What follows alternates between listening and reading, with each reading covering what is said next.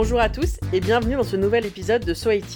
Je sais, je sais, on avait prévu de diffuser aujourd'hui votre épisode à vous, nos auditeurs, avec tous les témoignages que vous nous avez partagés lors du live du label Podcut le 14 septembre. Mais bon, l'actu est passée par là. L'épisode du live, ça sera pendant 15 jours. Parce que voilà, Jacques Chirac est mort le 26 septembre. Du coup, bouleversement de la grille, breaking news, so it is, toujours premier sur l'info d'il y a 40 ans. On va parler de Chirac. Et je vais pas le faire seul, parce que l'ami Greg, de l'excellent Radio Beer Catch, qui parle donc d'hommes et de femmes en collant qui se cassent des chaises sur la tête dans la joie, la bonne humeur et les fumigènes de la WWE, va en parler avec moi. On va donc vous raconter notre Chirac, notre chichi, les pommes, la figurine du bébé de show, le bruit, l'odeur, le RPR. Je laisse donc la parole à Greg dans un premier temps pour le portrait de son dernier président, surtout celui des années 90 et 2000. C'est en revenant de pause déjeuner hier que j'ai appris la nouvelle. Jacques Chirac, ancien président de la République française, n'était plus. Immédiatement, c'est devenu le point phare de l'actualité de la journée, au détriment d'un incendie aux alentours de Rouen. Ça, c'est une autre histoire. Il est donc décédé à 86 ans, après avoir, comme on dit dans ces cas-là, euh, lutté contre la maladie depuis un moment. On ne peut pas dire, à cet âge avancé, que c'était tout à fait imprévu. J'avoue d'ailleurs, chacun jugera s'il s'agit d'humour noir ou carrément de mauvais goût, qu'avec un groupe d'amis nous l'avions quelque peu anticipé. Je m'explique. Ça fait quelques années maintenant que je fais le réveillon avec eux, et au fil du temps nous avons mis en place quelques rituels. L'un d'eux notamment consiste pour ma part à créer une playlist des chanteurs ou des artistes qui nous ont quittés durant l'année écoulée. Il n'est d'ailleurs pas rare que mes amis découvrent à ce moment-là certaines disparitions lorsque le traitement médiatique n'a pas été à l'équivalent de ce qu'il y a pu avoir, par exemple, pour Johnny. Un autre de ces rituels consiste à essayer d'anticiper les personnes dont on soupçonne, parfois craint, ou parfois, il faut bien le dire, aussi espère, qu'elles ne passeront pas l'année. En l'occurrence, pour 2019, deux de mes camarades avaient pensé à notre cher Jacques. Nous savions tous plus ou moins que ce jour viendrait. Et de mon côté, c'est vrai que initialement, je ne voyais pas vraiment pourquoi j'en serais affecté. Après tout, Chirac, c'était, entre autres choses, le gars qui s'était tiré une balle dans le pied en dissolvant l'Assemblée nationale. Bon, ok, ça c'était plutôt comique et presque sympathique. Mais c'était aussi les essais nucléaires de Roi. C'était également la fameuse citation Le bruit et l'odeur, qui en matière d'odeur avait de sympathiques relents racistes, on va pas se le cacher. C'était également un condamné avec sursis pour une affaire d'emploi fictif, le premier président à avoir été condamné pour ce genre d'affaires. Et encore, il se murmurait régulièrement que ce n'était que la face cachée de l'iceberg, avec de gros soupçons de financement occulte, qui n'avaient jamais été prouvés, ou en tout cas suffisamment approfondis. Bref, un peu l'archétype du politicard à l'ancienne. Pas vraiment de quoi me faire le regretter. Et pourtant, pourtant lorsque j'ai lu la dépêche, eh bien, ma grande surprise, ça m'a filé un peu un coup. Sur l'instant, je me suis dit que ça devait être cette fichue nostalgie et j'ai pas plus prêté attention que ça.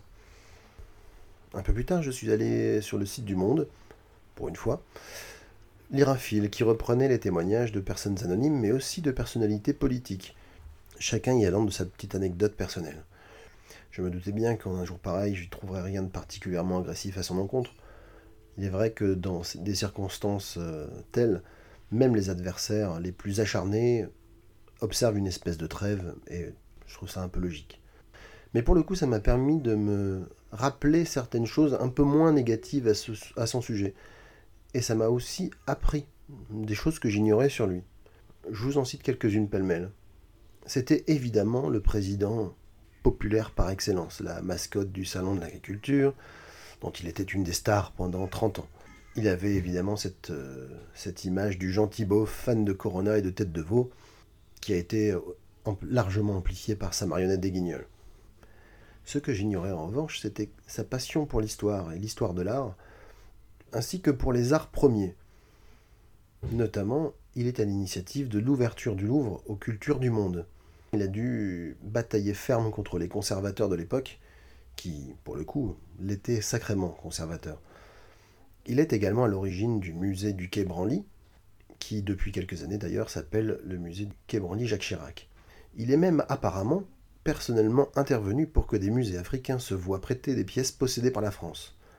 Alors oui, je vous vois venir, bien sûr, vous allez me dire qu'on aurait pu leur rendre, mais déjà à l'époque, prêter des pièces, ça ne se faisait déjà pas, et particulièrement pour des musées africains. Là aussi, vous jugerez vous-même si c'est pas un petit peu limite. En tout cas, il est notamment intervenu pour qu'un musée béninois qui venait d'ouvrir se voit prêter des pièces euh, provenant de ce pays et possédées par la France, et permettant de fait à toute la population du Bénin d'avoir accès pour la première fois depuis des décennies, voire des siècles, à un pan de leur histoire qui leur était inaccessible. C'était également un grand fan du Japon, notamment du théâtre kabuki et des sumo. Il aurait même déclaré qu'il aurait aimé embrasser la carrière de sumo, considérant qu'il avait la taille nécessaire, pas le poids, mais comme il disait, ça, ça pouvait s'acquérir. La face du monde, ou en tout cas de la France, en eût été changée. Il avait aussi déclaré qu'il aurait aimé être anthropologue, ce qui est quand même assez différent de la carrière de politique qu'il a fini par embrasser. Bref, c'était un homme érudit et qui masquait son immense culture derrière son image de beauf. Certains disent par pudeur, mais il aurait déclaré à plusieurs reprises que peu de choses lui auront autant servi dans sa carrière politique que de régulièrement passer pour un con. Mais Jacques Chirac, c'est également celui qui prononça ce discours écolo que Greta Thunberg n'aurait pas renié, en 2002, alors qu'elle-même n'était pas encore née, disant notamment que notre maison brûle pendant que nous regardons ailleurs. Cette phrase étant malheureusement toujours on ne peut plus d'actualité. N'oublions pas non plus qu'il a été pressenti pour le prix Nobel de la paix. Oui, oui, le prix Nobel de la paix. Lorsqu'il a condamné envers et contre tous l'intervention américaine en Irak, lui gagnant au passage le surnom d'ami des Arabes parmi la population irakienne. Là non plus, c'était pas gagné. Même Poutine, on apprécie ou pas le personnage de Poutine, mais même Poutine, qui n'est pas connu pour avoir le compliment facile, avait dit de lui dans une interview en 2016 qu'il était le dirigeant qui l'avait le plus impressionné par sa stature de chef d'État et par sa culture. Tous ces éléments finalement dressent un portrait de, du grand Jacques un peu plus complexe qu'il n'y paraissait au premier abord. Finalement, il semble qu'il n'était pas seulement le super menteur décrit dans les guignols, mais aussi celui qui voulait nous faire manger des pommes, et un peu plus. Et c'est vrai qu'en y repensant, malgré tous ces travers, je crois qu'à titre personnel, c'est le dernier que j'ai considéré vraiment comme mon président, entre guillemets. Je vous ferai grâce de mon avis sur ses successeurs, du moins jusqu'à leur décès. Il laisse derrière lui, en tout cas, l'image quasi unanime d'un homme qui aimait profondément la France et les Français des punchlines par dizaines. Je vous conseille d'aller chercher sur le net. Ça fait partie des premiers résultats de recherche de Google ces jours-ci. Les meilleures citations de Jacques Chirac. Il y a des choses sublimes comme un chef c'est fait pour chefer. Ou alors ça m'en touche une sans faire bouger l'autre. Il y a des choses aussi consternantes que parfois brillantes, notamment cette anecdote. Une personne dans la rue l'avait apostrophé en lui criant Connard et lui lui avait simplement répondu Ah, enchanté, moi c'est Jacques Chirac. Du coup, ce, bilan finalement en demi-teinte, que ce soit humain ou, même économique ou politique, laisse place à une question presque métaphysique chez moi. Si on suppose que ce que raconte la Bible est vrai sur l'au-delà, avec le paradis, l'enfer, le purgatoire, où va donc un mec qui d'un côté a parlé du bruit et de l'odeur des quartiers d'immigrés, mais qui d'un autre s'est tenu vent debout contre tous pour défendre la population irakienne?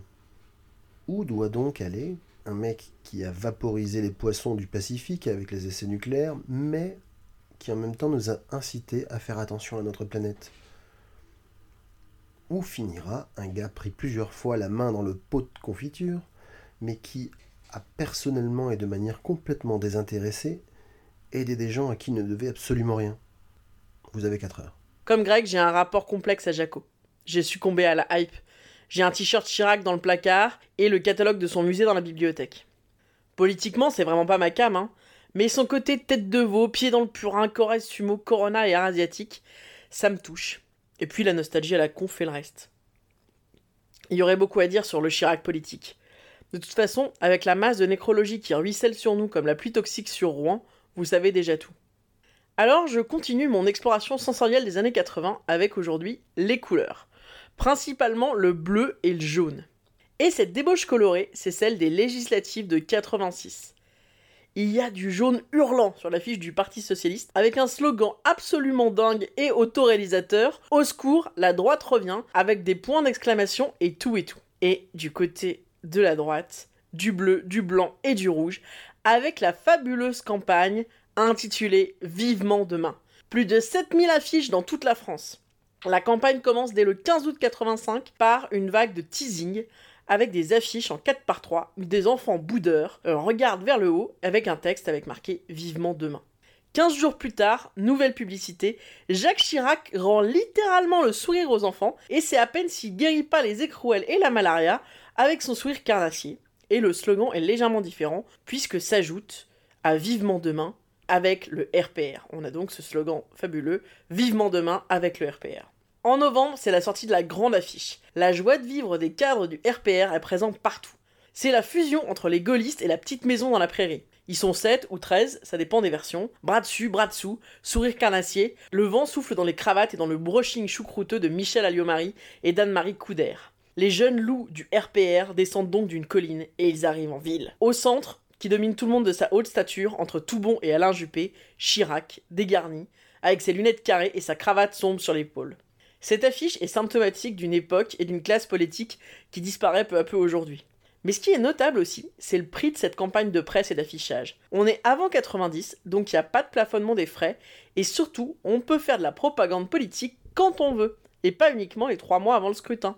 Sur cette affiche, ce qui est fascinant, c'est qu'on peut barrer un par un les condamnés pour magouilles politiques diverses. Petit florilège de mes préférés, Michel Noir, Alain Carignon, François Fillon, le meilleur d'entre tous, Alain Juppé, et évidemment Chirac. Ce visuel est marquant, mais la carrière politique des protagonistes sera elle aussi un objet de scandale. Bon, ah voilà, Chirac est mort, et ça me fait pas plaisir, parce que ce que j'aurais vraiment voulu, c'est... Si vous aimez les podcasts et si vous aimez le label Podcut, vous pouvez nous soutenir via le Patreon. Il y a des petits nouveaux dans la bande, je les laisse se présenter.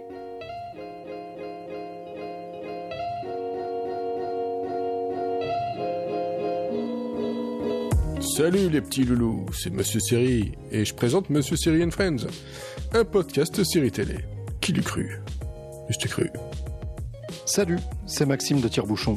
Chaque mois, nous parlons vin, viticulture et partons à la rencontre des vignerons du sud de la France pour leur donner la parole. Tire-Bouchon, le podcast qui parle de pinard. Bonjour, je m'appelle Flavien et j'ai le plaisir de vous présenter Listen to the Game, un podcast de let's play de jeux vidéo. Merci de votre attention et à très vite. Salut, c'est Dash. Salut, c'est Bastos. Salut, c'est Potrel. Dès le 23 septembre, retrouvez votre podcast Dans le Slot, une émission 100% hockey sur glace. Bonjour tout le monde, moi c'est Aurélie. Très bientôt, je serai dans vos oreilles avec mon podcast Il On y décortique les questions que vous n'avez peut-être jamais osé poser sur le corps humain. A très bientôt sur Podcut. Des bisous à tous et à très bientôt pour un nouvel épisode de So 80 N'hésitez pas à nous rejoindre sur notre compte Twitter, at so80s-podcast. So 80s is part of the Podcut family of podcasts.